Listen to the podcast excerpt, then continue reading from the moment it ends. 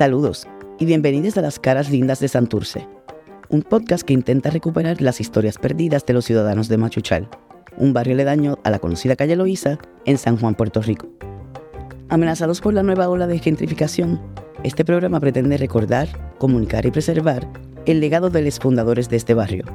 Machuchal es una comunidad que resiste y se enfrenta a la invasión desmesurada, al desplazamiento y a los cambios socioeconómicos a manos de una élite extranjera que intenta apropiarse de nuestro país. Este episodio constituye la segunda parte de nuestra entrevista con Mary Irma, una trabajadora social que profundizará sobre sus experiencias como mujer negra en la calle Loíza y sobre cómo los jóvenes pueden reconstruir el sentido de comunidad para un mejor futuro. Este es el penúltimo episodio de nuestra primera temporada aquí en las Carolinas de Santurce, titulado Buenas Nuevas Cangrejeras. Si no has escuchado la primera parte de esta entrevista con Mary Irma, titulada Dogmas Matriarcales, están más que invitadas a hacerlo. Sin más, acompáñanos a conocer la historia oral de Santurce.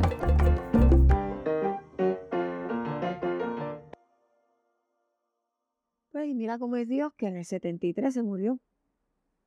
Entonces, ¿a quién llaman? Pues me llamaron a mí. De donde él trabajaba, este, tenía una señora ahí que me dijo, yo soy la esposa de él. Y yo le dije, explíqueme si usted es la esposa de él, porque él murió en emergencia. Y porque estuvo dos días que no se sabía a quién iban a llamar en el hospital y llamaron a, la, a donde él trabajaba. Y ella se quedó, no sé, hubo que ir a identificar. Y la mamá de él se me montó en el carro con ella. Yo suspiré, me quedé tranquila. Cuando llegamos a Forense, ¿quién es la esposa? Y la hermana dijo, ella, y me señaló a mí. Ella se quedó callada. Ella no dijo nada, ella no era esposa nada, pues sino ella dice, no, yo soy nada, ella se quedó callada. Entonces, este, los arreglos, eh, ella, yo me encargo de todos los arreglos. Y yo me quedé callada, pues cállate, tú sabes. Y muchas empezaron a llegar a ese funeral, eso fue mujeres allí que aquello fue. Y ella estaba en una esquinita, todo el mundo fue donde mí, entonces me llamaron de donde él trabajaba y ellos iban a hacer cargo del funeral, de pagarlo. Y yo le dije, no me den dinero a mí, este, por favor hagan la gestión directamente con la funeraria. Y así se hizo. Cuando ella, ella me dijo, este, me dijeron que, la, que te dieron el dinero a ti de la funeraria, de los gastos de la funeraria. Y yo le dije, no señora. Yo dije que lo pagaran directamente, yo no cogí un centavo de nada. Yo dije que se lo pagaran directamente Entonces allá yo llevé los nenes al entierro, ella empezó a, gritar, yo estaba serena, tranquila. Ya yo llevaba dos años separada de Y los nenes me dio pena porque fue muy buen padre, fíjate, indistintamente de, su relación conmigo. El otro día yo lo puse en Facebook. Él fue buen padre. Buen esposo no, pero fue buen padre. Y yo no quería dañar eso con mis hijos. Pues déjame decirte que toda la calle Loíza fue a ese funeral, que él era de la calle Loíza también. Y pues un funeral que yo me mantuve al margen, pues supuestamente aquella señora era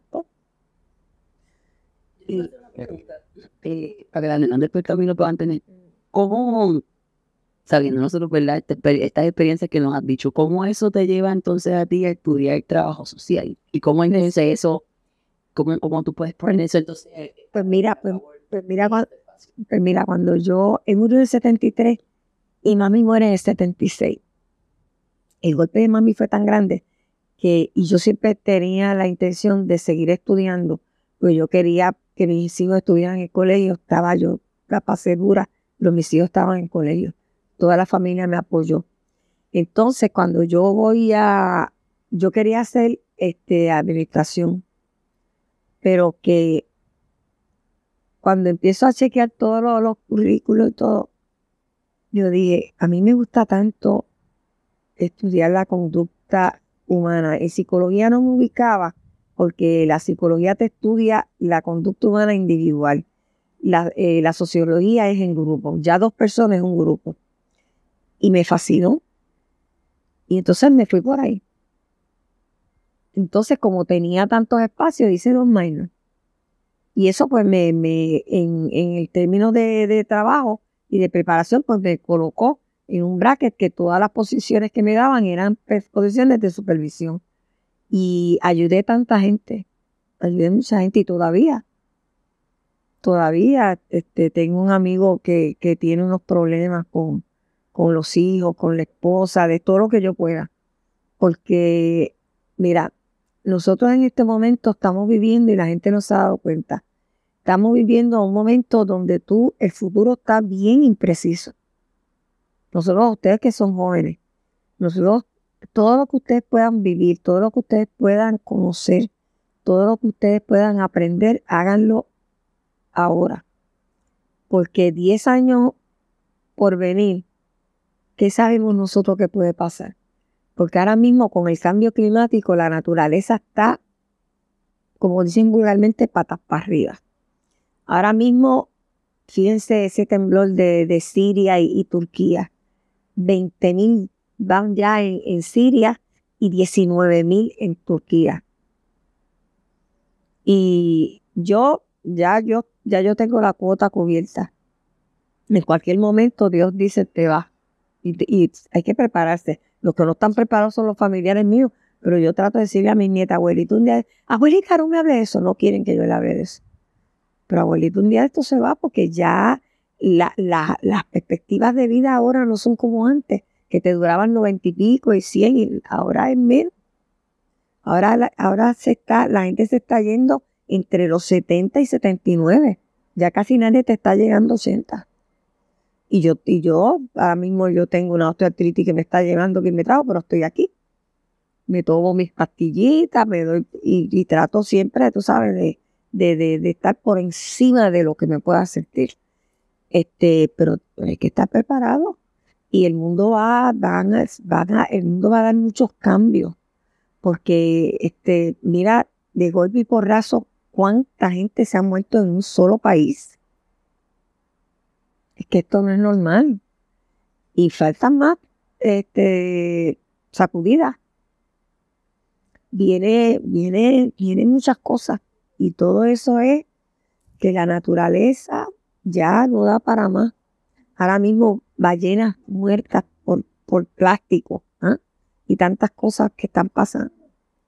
De verdad que yo me da pena con la gente joven porque ustedes hagan sus planes, pero al tanto de lo que está pasando. Ahora mismo mi nieta quiere irse para Italia el mes que viene ok, fantástico, vete, pero tienes que estar bien pendiente de lo que está pasando, porque lo de Ucrania cada día se pone peor. Los otros días tiraron algo en Polonia y Polonia pertenece a la OTAN. ¿Y qué pasó? Que, lo, que, ah, que fue un accidente. Sabemos que no, porque mi compadre es de la OTAN y lo activaron. O sea, las cosas no están, no están buenas, pero tenemos que vivir con mucha paz. Tenemos que estar llenos de paz. Tenemos, yo veo estas cuestiones políticas que a mí me sacan de tiempo, porque a mí me enseñaron que como servidora pública yo no te puedo preguntar a ti de qué partido tú eres para resolverte un problema. Eso fue lo que yo aprendí con un político. Con esa misma, perdón que la interrumpa, es que una de las cosas que nos mencionó fue eso mismo, el trabajo en el gobierno, que después de los estudios que pues, de los alcaldes, de las reuniones que hacían. Entonces yo quería preguntarle con ese tema, ¿cómo el manejo de las catástrofes, cómo ha cambiado? Eh, Terrible. Sí. Terrible. Tú me vas a decir a mí que a cinco años de, eh, no a seis ahora, de los huracanes, yo tenía un compañero de vida, eh, nunca nos casamos, pero nos amamos estuvimos 44 años juntos. Y murió cuando el huracán, porque sabes que no había luz, la planta se dañó.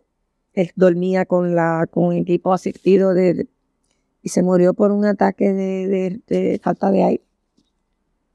Y entonces yo me pregunto, ¿cómo es posible que a seis años todavía nosotros estamos viendo los estragos del huracán María? O sea, ¿cómo se puede explicar eso? a qué ritmo se está trabajando, qué interés hay en resolver. O sea, yo como servidora pública, yo te digo a ti que una situación así, cuando en la administración que yo trabajé, eso se hubiese resuelto como mucho en dos años, como mucho.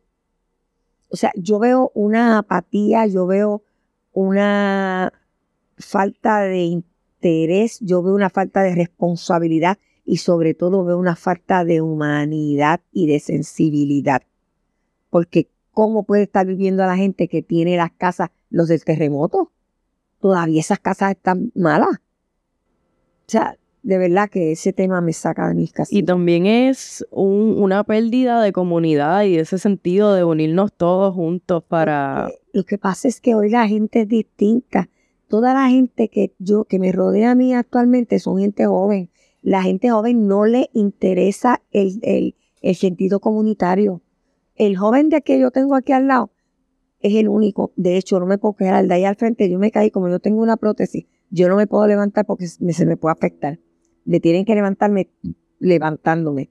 Él vino y me levantó. O sea, eso lo tengo que agradecer, pero no sé cómo se llama. Mi hermana lo llamó y vino. El de aquí al lado es Randy.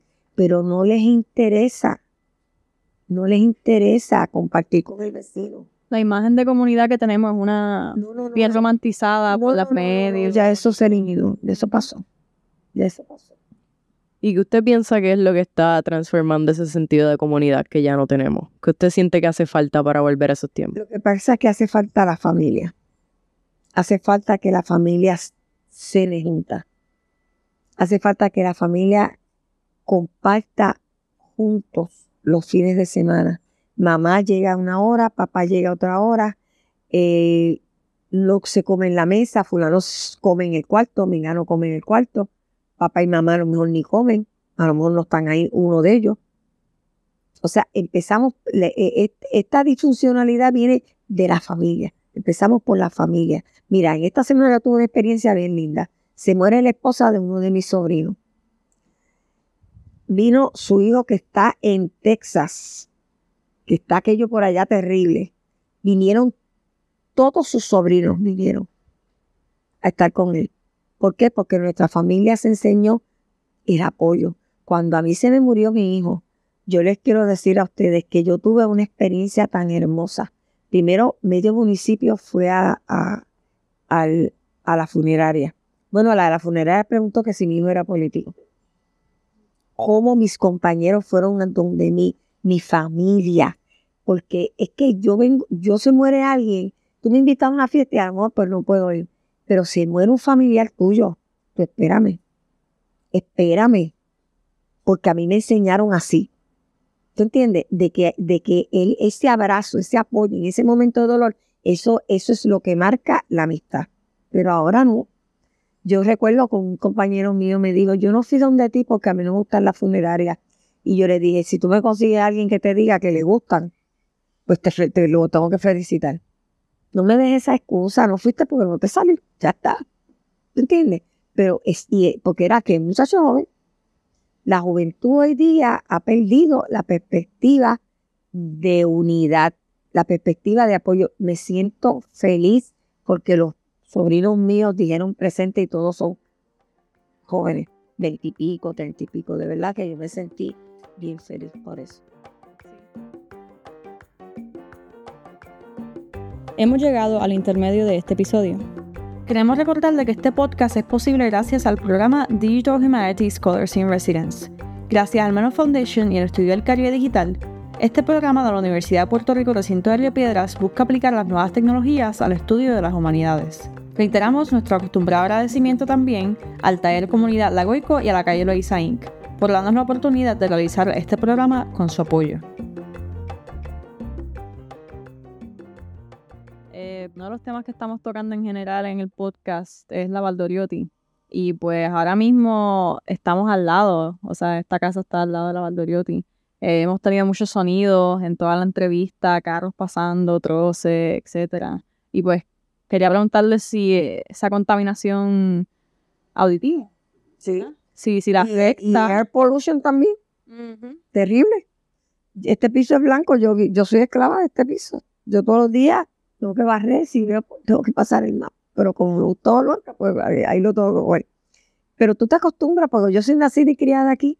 Entonces antes la Valdurieta se llamaba Leicern. Y estamos acostumbrados a que los carros pasen, estamos acostumbrados.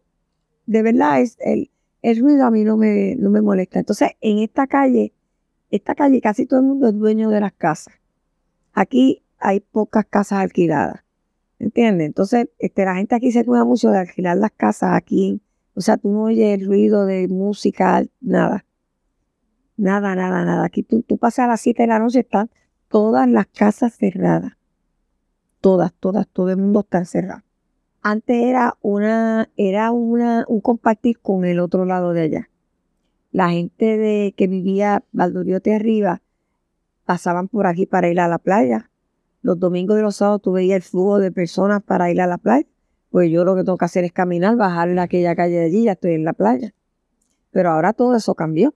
Ahora el, el cerró las calles. Este, el mar este, exigió su espacio. Ya eso es mar abierto. La mayor parte desde el trolley hacia acá es mar abierto. Ahora lo único que tú tienes es el trolley. Pero a esas noches de San Juan aquello era una cosa hermosa. Y nosotros íbamos, nos íbamos caminando todo el mundo hasta allá abajo. Y toda la, toda la gente de la calle Loíza allí se saludaba y eso era una alegría y todo eso se ha perdido. Entonces ahora las, las casas Valdoriotti hacia arriba tienen un, un, precio y Valdoriotti hacia abajo tienen otro. ¿Por qué? Porque estamos cerca del condado y de la calle Loíza. O sea, esto se, se, se trastocó un poco. Que de hecho la, o sea, la gente que vive, el tipo de gente que vive es diferente. Bueno, acá como ves muchos turistas. Yo tuve la oportunidad de caminar desde el tren eh, una vez y lo que hay son residencias, no vi ningún ninguna ningún turista, ninguna Y eso que esta calle esta calle tiene dos o tres B&B. Sí. Sí, esta calle tiene dos o tres. ¿Como desde cuándo más o menos? Hace como, yo te diría que hace como un año o dos. Y la de Andino también tiene los cantos B&B. ¿Conoce a alguien que, que le hayan ofrecido para comprar la, propiedad o algo parecido? No. No, eso aquí no se ha dado. En Puerta de Tierra se ha dado, y te digo por qué. Pues Puerta de Tierra tiene, tiene un plan de mercadeo que los desarrolladores son personas extranjeras y los desarrolladores son personas que tienen un, un con el gobierno bien fuerte y les están dejando que hagan lo que ellos quieren. Ahora mismo Puerta de Tierra, que yo lo conocía como mi hermano, pues acuérdate que estudié allí. Todos mis compañeros de colegio vivían allí. Y yo veo a Puerta de Tierra y, bueno, el fanasterio, que ahí vivían casi todos los que estudiaban conmigo. El fanasterio sigue igual, porque el fanasterio está conceptuado como una eh, arquitectónicamente eh, eh, es, una, es una joya histórica, como la iglesia de San Agustín, que ya tiene 100 años, como las iglesias de San Juan. Pero, pero el fanasterio ha dado un cambio. Yo fui una actividad fanasterio y me quedé. La gente que está ahora allí es distinta. ¿Tú entiendes? Ya a la gente no le interesa compartir con el vecino. Yo lo que he hecho es aclimatarme, porque esa no era mi, esa no era mi crianza. Pero me tengo que aclimatar saludos y me saludan, ¿sí? ¿Sabes? Este, y Puerta de Tierra me da, me, eh, tengo sentimientos encontrados. ¿Por qué? Porque el, el, el, caserío San Agustín, que vivían muchos de, mí, de mis compañeros también, lo eliminaron. El, el, el concepto que hay ahora vale un dineral, lo que han hecho allí los apartamentos que han hecho allí, eso es de lujo, eso es para gente de, de high income, ¿sabes? Eso es. Entonces, ¿qué pasa? Que me han cogido el área, el área de, de, de, de las calles de San Agustín. Esos edificios los han comprado todos, pues la gente ha ido emigrando.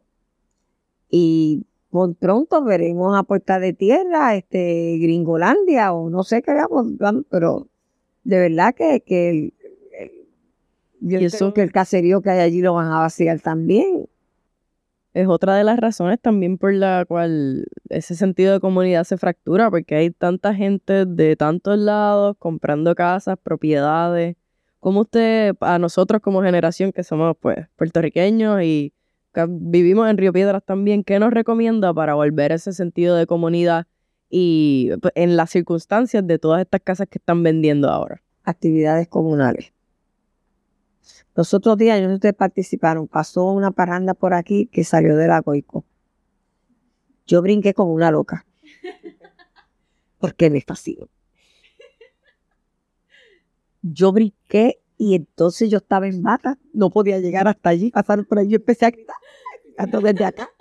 Me la disfruté, la tengo grabada, se la envié a mis nietas, se le envié a todo el que, todo el que es boricua, yo le envié eso.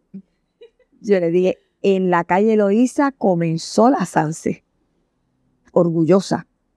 Quien, quien creó eso, y el año pasado la pasaron, bajaron por aquí, y brinqué como una loca también, porque a mí me fascina.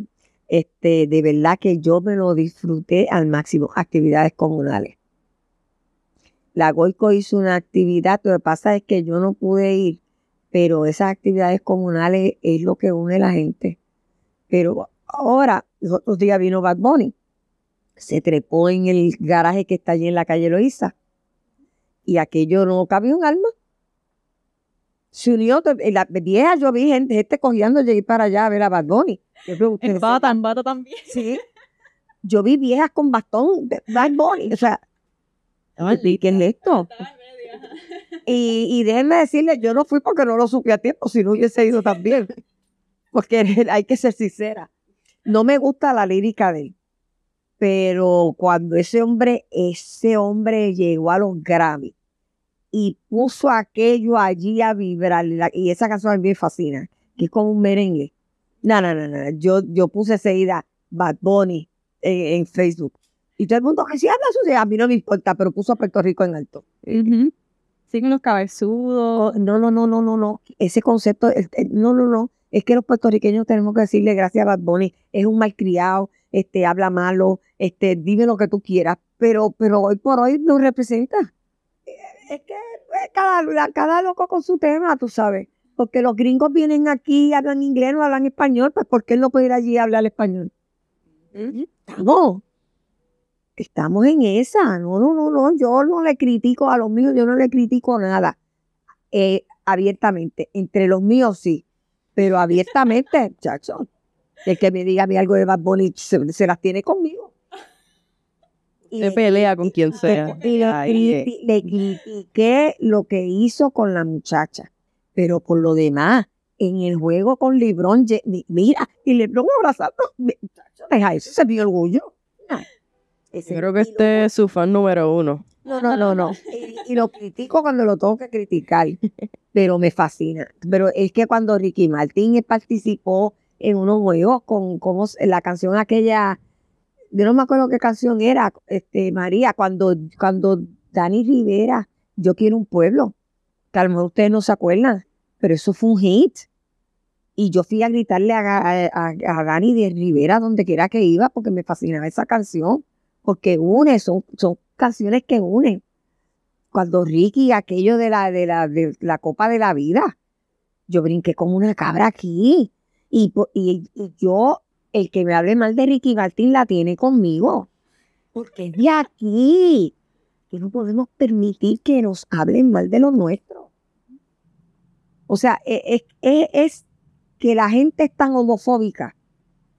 ¿Sabes? Uno tiene que ser más objetivo con las cosas. Y yo con los míos, tacho, con los míos, a mí no hay que me hable de los, de los artistas míos. Y no los conozco, a mí que me importa, pero los defiendo muchísimo. Sí. tacho. Yo creo en que la gente disfrute la vida. Recuerden lo que les dije. Vivan. Pero en paz. No permitan que nada ni nadie les perturbe su paz. Hay que vivir, hay que disfrutar porque el mañana es incierto. Viaje a sitios seguros, por supuesto. La gente está yendo mucho para Europa. Una amiga mía hizo, hizo ese viaje que llegas a Baraja, entonces de Baraja no vas, vas y eh, un crucero que llega a Grecia, a las islitas de Grecia. Bueno, eh, yo no lo hago porque es que ya yo estoy, que no puedo caminar mucho, tú sabes. Pero si me pongo la otra prótesis y me siento bien, lo hago. Y dentro de tres meses me dijeron que me la ponen. Me puse las células madre, nada me hicieron. Me voy a tener que poner la de los padres porque no me hicieron. Sí, pero ahora con el tema de la música, ajá, queríamos preguntarle cuál es su canción favorita. O sea, o ahora, Queremos dos, queremos dos. ajá.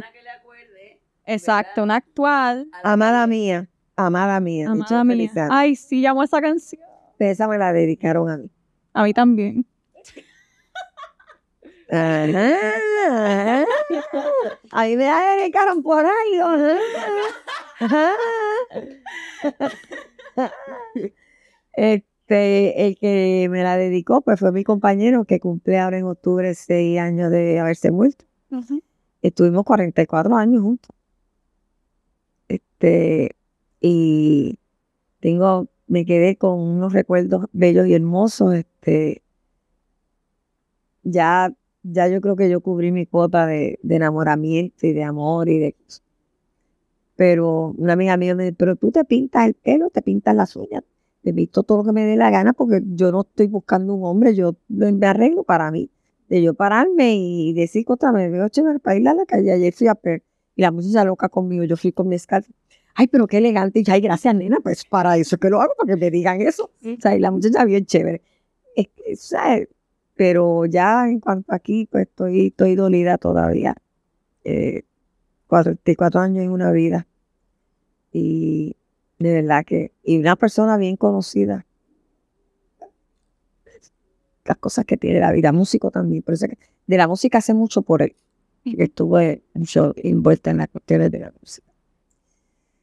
Pero así es la vida. De otra canción que me encante, pues la de Bad Bunny del Mariglesi, ¿cómo es que se llama? Eh, después de la playa. Ah, María, esa es la mía. Después de la playa. Después de la playa. Merengue. Merengue. Merengue, esa es la mía. Este, Eso, eso, eso, eso tiene que llevar eso a todos sitios, olvídate de eso. Y tengo muchos artistas, casi todos puertorriqueños, no sé por qué. Tengo a una Olga Tañón, tengo a Gilberto, tengo a Víctor Manuel, este, jóvenes que, que me cantan, tú sabes, que, que han puesto el nombre de Puerto Rico en alto, tú sabes. Hay otros que de los de reggaetón y eso de verdad que ahí no, no, en esa liga no entró. Otro que me encanta es, pero mira, me estoy metiendo en reggaetón, pero cositas que me gustan ellos. El de, No, no le gusta, no le gusta. no, no, si yo te tengo que bailar un reggaetón, te lo bailo. Con eso lo- Ahora, no me mando hasta abajo que no puedo, pero hago el agua. Uy, qué Hago el agua. Este, el de este, este Osuna. Canta, es que, es que hay, es que hay muchas voces lindas en el reggaetón. Lo que pasa es la lírica, lo que no me gusta, ¿no? Pero que tienen voces privilegiadas, me fascina. Me fascina. Algo más. Yo creo que eso sería todo. Le agradecemos por su tiempo. Gracias por todo. hay que darme dos para hablar y, y diez para callarme. Para nada. Mira, no se me vayan, les tengo juguito chino. Claro. Gracias. Con esto llegamos al final de la segunda parte de nuestra entrevista con Mary Irma. Gracias a todos aquellos que nos escuchan. Sin ustedes, este proyecto no sería posible. También les invitamos a que visiten nuestra página web llamada Los Espacios de la Memoria. Aquí documentamos mediante fotografías, escritos y creaciones nuestro proceso como entrevistadores de esta comunidad. Al igual, pueden conseguir toda la información pertinente al taller comunidad Lagoico, sus redes sociales y también encontrarán enlace para apoyo económico. Espérenos en nuestro próximo y último episodio de esta temporada, donde entrevistaremos a Lío Villahermosa, un bailador de bomba que nos habla sobre el arte como un método de resistencia ante los cambios desmesurados de lo que por tantos años llamó su hogar. Además, como joven y fundador de la Goico, nos ancla en el presente y nos proporciona las herramientas necesarias para mirar hacia el futuro. No se lo pueden perder. Las caras lindas de Santurce llega a ustedes gracias a la colaboración de Colectivo del Estudio del Caribe Digital, Universidad de Puerto Rico Recinto de Río Piedras, Taller Comunidad Lagoico y la calle Loíza Inc.